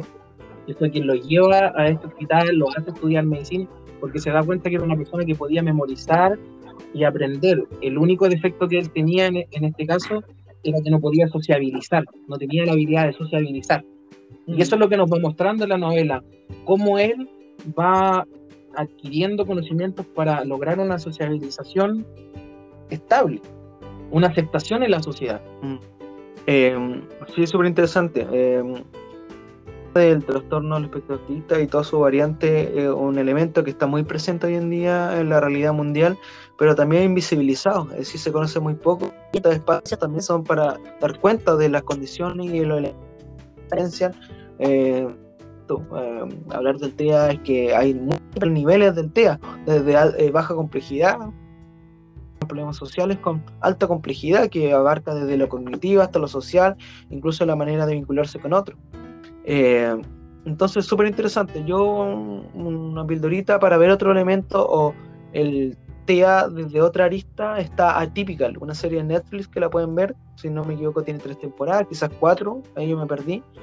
Eh, pero a- a- esto es para poder ver el TEA. Me imagino que los espectadores irán otros, que creo que hay un par más también súper populares. Eh, pero es importante eso, ver la, cómo actúa un- una persona que, digamos, presenta otras condiciones, pero que también logra desarrollar y llegar al máximo de sus capacidades a través del esfuerzo y a través de la, la interacción con otros. Entonces, súper interesante, Typical, eh, o sea, eh, Doctor Milagro, eh, y la serie turca que la vamos a ir abordando porque tenemos a los especialistas acá. Eh, y te da mucho que hablar porque son populares, son súper populares, entonces es imposible no abordarlas. Desde este espacio ñoño también, porque abordamos de todo un poco. Este capítulo hemos abordado desde lo que es el fútbol, desde los juegos, desde que es el, eh, lo, turco, el primer tema que, que fue de actualidad también de Smith. Ah, hemos hablado de todo, de todo un poco. Entonces, ahora le voy a dar el paso al especialista, al señor Nacho, para que puedas contar la, la actualidad o qué ha estado jugando, qué puede hablar del mundo gamer, para que nos comente un poco. ¿Escucha? ¿Sí puedes? Bueno, eh, ¿qué estaba haciendo últimamente? Eh, más que nada, eh, bueno, eh, estuve jugando, estaba jugando Bayonetta, la primera entrega, porque quiero jugarme la saga completa de Bayonetta, porque como va a salir el 3 pronto, eh, estoy jugando el Bayonetta, el primer, la primera entrega, y el juego es espectacular, muy bueno, muy buen juego. He quedado maravillado con lo, con lo poco que yo he jugado. Eh, el gameplay es muy bueno, es tipo hack and slash. Eh, eh, gráficos muy buenos por ser 360, o sea, se ve súper bien. Y espero terminar pronto el 1 para pasarme al 2, ya, el, el 2, que ya lo compré ya, pero lo tengo, todavía no lo he jugado. Eh, eso ju- jugando más que nada y, eh, bueno, retro, eh, juegos arcade, ya juegos de nave, así como de maquinitas, ¿cachai? Pero eh, el Bayonetta me, me, me gusta harto el juego, me me ha gustado bastante. Me gustaría terminar pronto el 1 porque lo tengo en stand-by. Así que ahí estoy viendo. Lo quiero terminar pronto, va a pasarme al 2. Y Estimado bueno, eh, dime, sí. ¿Qué, ¿Qué lo ha atrapado? Cuéntanos un poco de la historia de Bayonetta. Bueno, la historia es de una bruja, ¿cachai? Que, trata, que, que tiene un conflicto, ¿cachai? Con, que, con su padre. Entonces ella tiene que ir como descubriendo, ¿cachai? ¿Qué onda? Van apareciendo otros personajes a la, a, a la medida que va avanzando el juego. Eh, pero no lo he terminado todavía, ¿ya? Porque estoy como en la mitad. Te podría decir más o menos en qué, qué pasa después. Pero eh, el juego en gameplay y en mecánica es muy bueno, ¿ya? Y estoy tratando de. Quiero terminarlo pronto para pasarme al 2. ¿ya? Y juego, he estado jugando este juego tipo arcade, shoot up, ¿cachai? Eh, juegos retro. Eh, ayer me jugué el Donkey 1, el Donkey Kong Country 1. Y así, de poquito he estado como jugando cositas, pero el, el Bayonetta me tiene fa- fascinado el tema del gameplay, ¿cachai? Muy bueno. me gusta el juego. Perfecto. Eh, Chris, quisiera hacer un, un paréntesis con respecto a este tema de, digamos que estamos en el mundo gamer, y quiero saber su opinión con respecto a, a una situación que ha estado pasando, que en realidad es buena para nosotros los gamers, que es la baja de precio que ha tenido la consola de Sony. Una baja considerable que nos hace, nos hace, en lo personal, me hace dudar de esta, digamos que, entre comillas, mentira de que no había stock. Ya. Pero. que en algunas multitiendas acá de Chile eh, estuvo bordeando los 600 mil pesos, cosa que era pero impensado que la consola... Claro que cuando la consola salió andaba por ahí como esos precios, 650 mil pesos. en Estados Unidos. Y quizás la versión digital estaba más económica. Con lo que pasó con la pandemia, los precios subieron Estuvo enormemente. millón. Incluso sobre el millón acá en Chile. Entonces quisiera saber su opinión sobre esta, esta baja de precio. O, o Sony nos querrá decir algo, se vendrá una nueva versión de la, de la consola. ¿Qué opinan ustedes? Quiero saber. ¿Especialista? ¿Qué opina? Especialista, ¿eh? ¿Me escucháis o no? Sí, dele nomás. Sí, siento que, o sea, siento que la- el tema de la bajada de precios se ha debido netamente porque está todo volviendo a la normalidad, entre comillas. Eh, y la Play 5 ya lleva harto tiempo en el mercado. Es obvio que después, pasado un tiempo, las consolas suelen bajar un poco de precio o te ofrecen las tiendas pack con juegos, ¿cachai? Eh, pero es como esta bajada de precio es esperable, ya, es esperable. Eh, pero, Pero- siento que debería bajar un poco más de precio, porque el precio igual sigue siendo alto todavía, o sea, 600 mil pesos eh, igual es un precio bastante alto, ¿ya? Porque la generación anterior, las consolas te costaban 350, 450, que para mí es un precio normal para pagar por este tipo de sistemas nuevos, ¿cachai? Entonces yo siento que la bajada de precio es esperable, ya que la Play 4 no es que esté obsoleto todavía, pero eh, bueno, y como está volviendo toda la normalidad también, está volviendo toda la economía a su centro después de esta, de esta pandemia que ha sido, eh, que ha jugado un papel súper súper malo en lo que es venta de consolas. Y yo creo que es algo positivo, pero era esperable. Era esperable que pasara en algún momento en la bajada de precios. Pero, estimado especialista, usted, a ver, que dice que las consolas en general, las anteriores, siempre ha estado bordeando cierta cantidad de, de, de peso.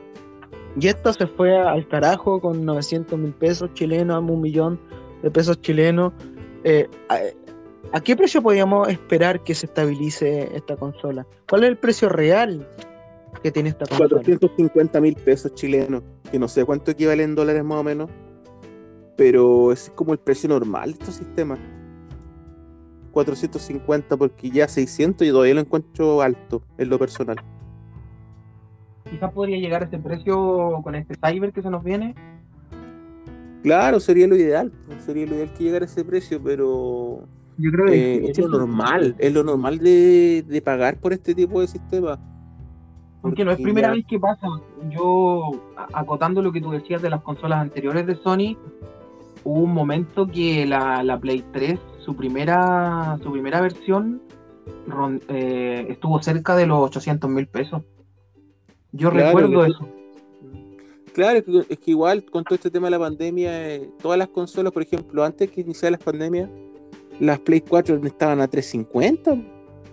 350 eh, la- y, la con juego no 3 se la podéis pillar a 300. Pero la Play Entonces, ahora- 3 eh, estuvo Play como 4 me comenta esto.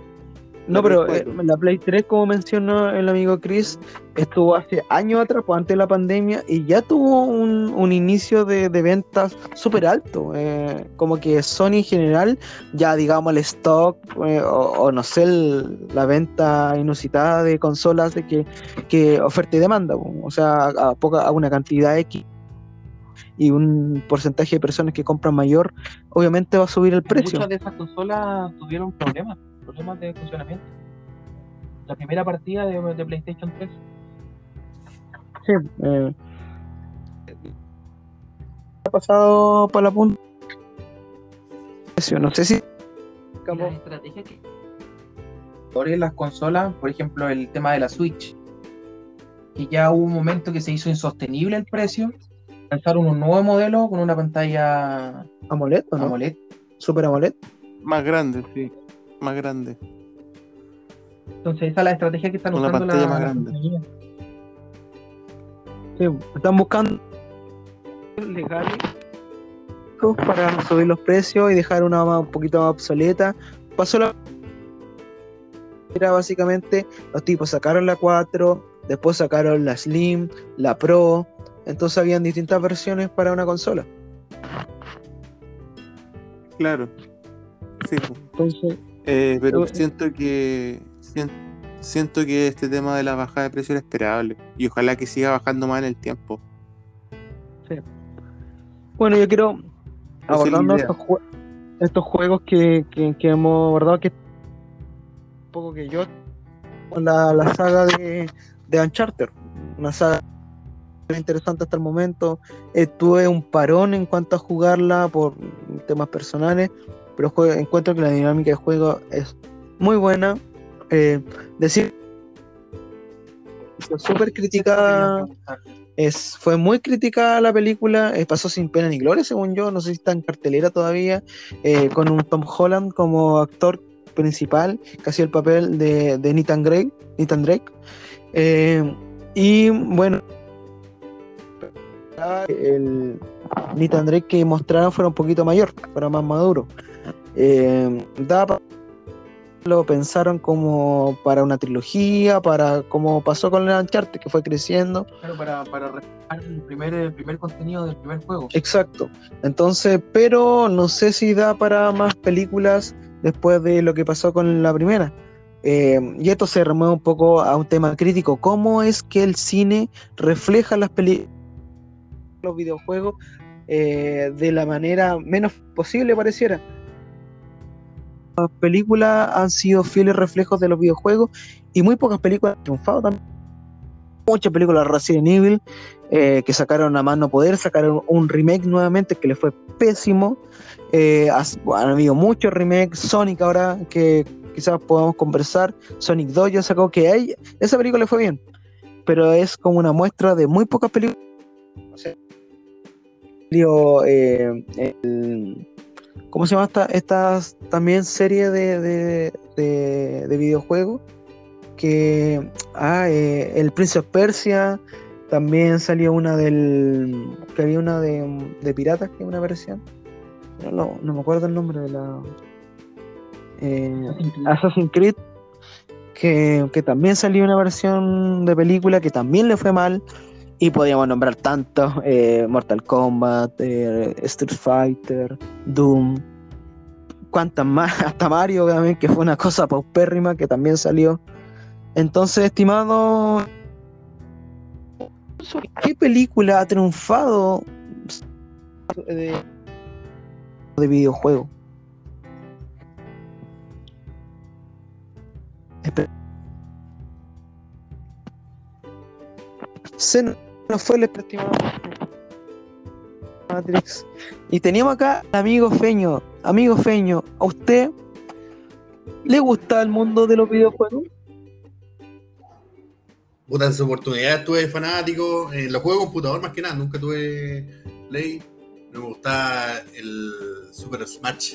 De hecho, todavía de repente, cuando tengo tiempo ahí lo, lo juego en el computador, el Nintendo 64. Pero, pero como igual como que lo, Ya. lo he dejado de lado. Ya, perfecto. Entonces el Super Smash es un juego que, que, que- que te envició. Sí, ese de Invicio harto me lo di vuelta varias veces, pero. Pero Perfecto. la versión Nintendo 64, sí, en el, em- emulador que tenía en el computador. Perfecto, jugó en versión emulador. Bien, estimado. Entonces acá creo que todos hemos tenido experiencia con videojuegos. eh, y reflejarlo en el mundo del cine ha sido difícil. Ha costado que el, que el mundo de, de Hollywood pueda interpretar de la manera, no sé si, si uno espera lo más fiel posible, quizás sí, eh, pero que pueda mostrar un producto de calidad a la par de lo que han sido muchos de los videojuegos. Eh, pensemos que se viene ahora eh, el de, de Last of que en versión serie. También War, versión película o serie, que está, se, creo que se, que se está que ya se tiene en mente el desarrollo de, de esta película y así muchas otras. eh, ojalá que, bueno, Pokémon también estuvo, que fue una versión extraña, que fue el Detective Pikachu. Eh, bueno, y no, no ha sido muy exitoso en general, algunos, algunos que han sido buenos, pero siempre uno esperaría así como casi como Marvel, que traer de los cómics al mundo de las películas y fue muy exitoso. Eh, ojalá que puedan traer también el mundo de los videojuegos alguna serie eh, de, de videojuegos que, que de verdad aprenda y que lo hagan bien.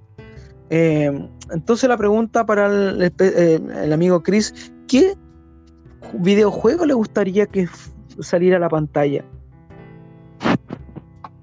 Mira, voy a responder a tu pregunta, pero creo que el tema de, querer sacar los videojuegos a la pantalla grande,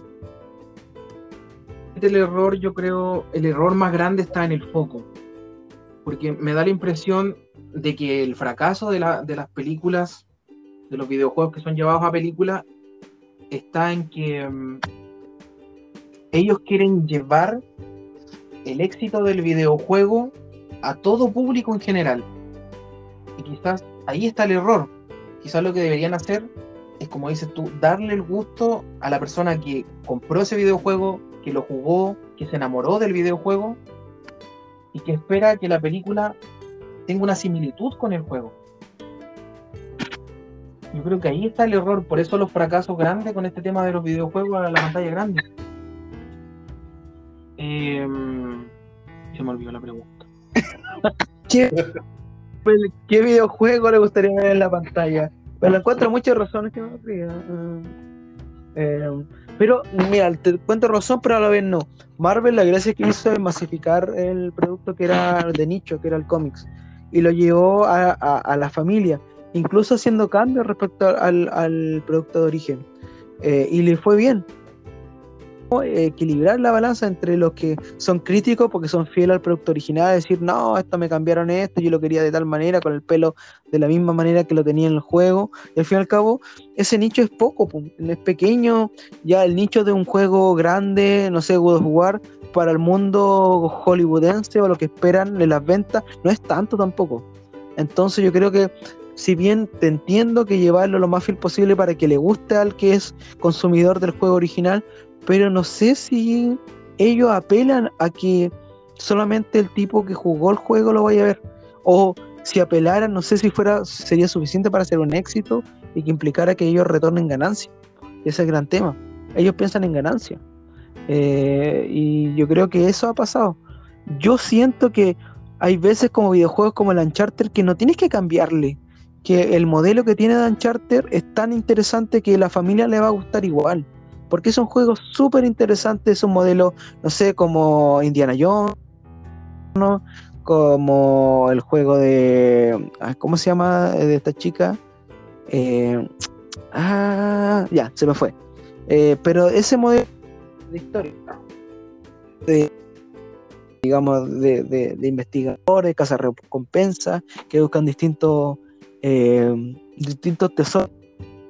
Que no es exitoso siempre, o la mayoría de las veces, entonces yo creo que el cambiarle demasiado a veces juega mal. A veces mantenerlo en su origen, eh, retocarle algunas cosas como producto, igual va a ser masivo. Esa es mi opinión. Entonces, bueno, eso, eh, estimado, se nos cayó el especialista, Mr. Nacho. Eh, lamentablemente se nos fue. Para no alargar más el capítulo, vamos a llegar hasta acá. Eh, no sé si hay un tema pendiente, estimado. Estaba pensando en tu pregunta, cuando me preguntaste qué videojuego me gustaría que pasara a la pantalla. Creo que no te podría decir un videojuego en particular, pero hay videojuegos que en lo personal me agradan mucho. Por ejemplo, quizás una adaptación al cine de Red Dead Redemption, Ya, perfecto, sí. eh, GTA. Eso estaba pen- pensé que me iba a decir el GTA, porque era un juego que tú has Quizás- jugado, te gusta. algo animado, Crash Bandicoot. Ya, perfecto. Mm. Y a ver si me puedes ayudar, no recuerdo el nombre, pero quizás hacer una película con este juego que se trata del ciberataque. El ciberataque. Sí, de, que se trata de hackear. Sí, sí, me acuerdo, no acuerdo el nombre. Lo tengo en la punta de la lengua, pero no, no, no me puedo recordar. Mm. Que son dos entregas, ¿cierto? Sí, son dos entregas. Oh, ¿cómo se llama el juego? No, no me acuerdo. Pero ya, sí, sí, sí, totalmente. Estoy de Me acuerdo. gustaría ver, ver qué pueden hacer con esos contenidos. Sí, estoy de acuerdo. Eh, bien, como les decía, para no eh, extendernos más, lo único que les voy a pedir a los integrantes que quedan, porque se nos fue el especialista, eh, algún elemento, serie, videojuego, película que hayan visto en el último tiempo, que cuenten un poco qué le y qué nota le ponen. Yo voy a empezar ¿ah? para poner bien que bien eh, porque eh, eh, porque fueron los últimos que vi que primero la, la serie, dos series, que es la una que pueden encontrar en HBO Max, que es la serie de Peacemaker, que es basado en un personaje de cómics que apareció primeramente en la película de, de Escuadrón Suicida, Suicide Squad 2, que es una película, es una serie de humor, eh, de acción, e interesante, tiene un opening, una intro súper interesante, eh, divertida. Es una serie para verla y divertirse. eh, es súper liviana. eh, y recomendado, todavía no termino totalmente. Tiene elementos. A ver, eh, John Cena me sorprendió. Un luchador eh, salió de la lucha libre, ha hecho pequeñas actuaciones y en esta lo hace bien para, digamos, el personaje que es, eh, que tampoco tiene tanto profundidad, pero cumple, y cumple bastante bien con el cometido. Así que bien, del 1 al 7 le voy a poner un 5.5. Una serie buena, interesante, tampoco es la gran cosa, pero si quieren pasarlo bien un rato y ver algo un poco absurdo, vean The Peacemaker. Y la segunda es La maldición de Bly Manor. Bueno, si alguien me, me critica por el. porque en, inglés no sé cómo se pronuncia, mala suerte. Eh, pero es una serie de. No le voy a llamar terror, eh, porque no lo es. Eh, y voy a tomar, acuñar los mismos términos que se usa en la serie, que es una serie de romance. Una serie de, un romance más gótico, de una historia, digamos, de tensión, de, de suspenso, que de, de los mismos creadores que de La Maldición de Hill House, que considero personalmente que es mejor que esta. Eh, pero esta serie trae, tiene elementos súper interesantes que te atrapan. Los primeros, digamos, cuatro capítulos, eh, quieres seguir viéndola, quieres seguir profundizando en por qué cada personaje piensa como tal y, y acciona eh, de determinada manera. Hay una trama desde la protagonista que viene detrás, hay una trama de cierta de, de enigma respecto a los niños, de enigma respecto a los personajes secundarios. Siento que lo mismo que le pasa a la maldición de Hill House termina de una manera extraña que me hace un sabor amargo. Y cuando uno le da una segunda vuelta y lo elabora, una sensación como que no saben terminarla. Me pasa con esta última de que el fin de, digamos, del personaje, de un personaje que es como, como el espectro principal, eh, que aparece casi en el último capítulo, el penúltimo, carece de sentido, creo que un final que no muy bien armado, eh, me genera la sensación de que hay muy, muchos hilos que no quedan sueltos para no spoilar, pero la niña mucho tiempo eh, estuvo jugando con una, como casi como que muñecos vudú, que te hacía pensar que había algo detrás de estos muñecos vudú que al final no es nada. No, no, no tiene ningún sentido. Mm, la historia en general se diluye de una manera que no me gusta, una media hora final que de verdad no, no más relleno que otra cosa, sí que me deja un sabor un poco amargo.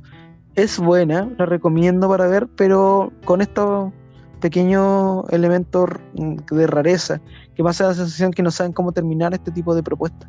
La nota que le saco un 5. Así que, estimado Feño, cuéntanos un poco, ¿has visto alguna serie, alguna película, algo que quiera comentar en el último tiempo? Bueno, la, la serie que me gustaría que, que hicieran un videojuego es La Casa de Papel. Me encantó esa serie en Netflix. Me imagino que varios la vieron. eh, una serie muy entretenida. El operativo que hace la policía, el operativo que hacen los personajes en este caso para, para ingresar en este caso a- al banco. Me, me pareció muy interesante, muy, muy buena la serie, muy recomendable. Esa, sería una de las series que me, me llama la atención. Yo le pondría un, un 6-5. Ah, perfecto. De una escala de 1 a 7, un 6-5. Sí, está muy buena la, la serie. Muy bien, muy bien. Eh, eh, una serie súper popular. Eh, yo no la he visto todavía, ¿eh? Eh, ahí tengo la- el tema pendiente, pero sí, mm, muy interesante la nota, 6.5, buena nota. Estimado Chris, que diría como películas que he visto en el último tiempo, algunas que se estrenaron en, en Netflix, en Disney. Netflix, eh, eh, voy a partir primero por, eh, por Amazon, por Amazon, Amazon Prime Video. Eh, la película chilena, la última de Paz Bascuñán, SOS o Mamis, es una película con la que me reí muchísimo, que trata este tema de, los, de los grupos de WhatsApp, de los padres, de los apoderados de los colegios. Es una película que vale la pena verla. No tuvo muy buena nota de la crítica, pero en lo personal a mí me gustó. Si se quieren reír una tarde de viernes o un fin de semana, una película muy interesante.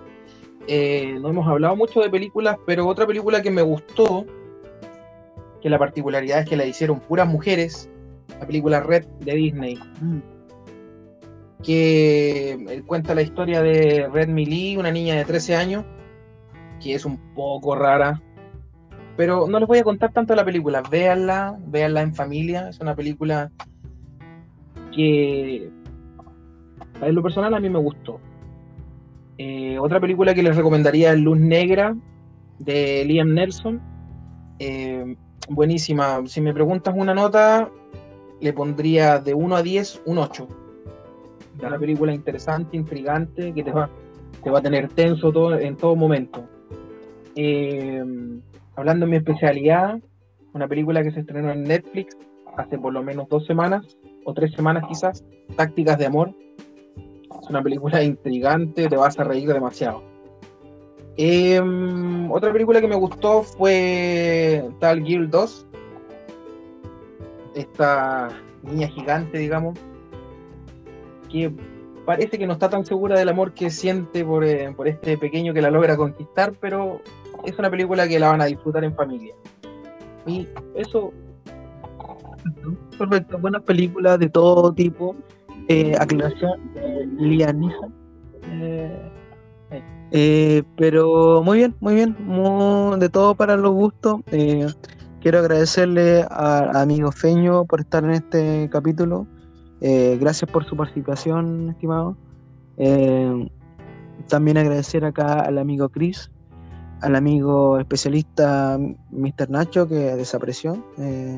Problemas técnicos. exacto. Yo creo que aquí hay una debatir que yo pues, que entrar.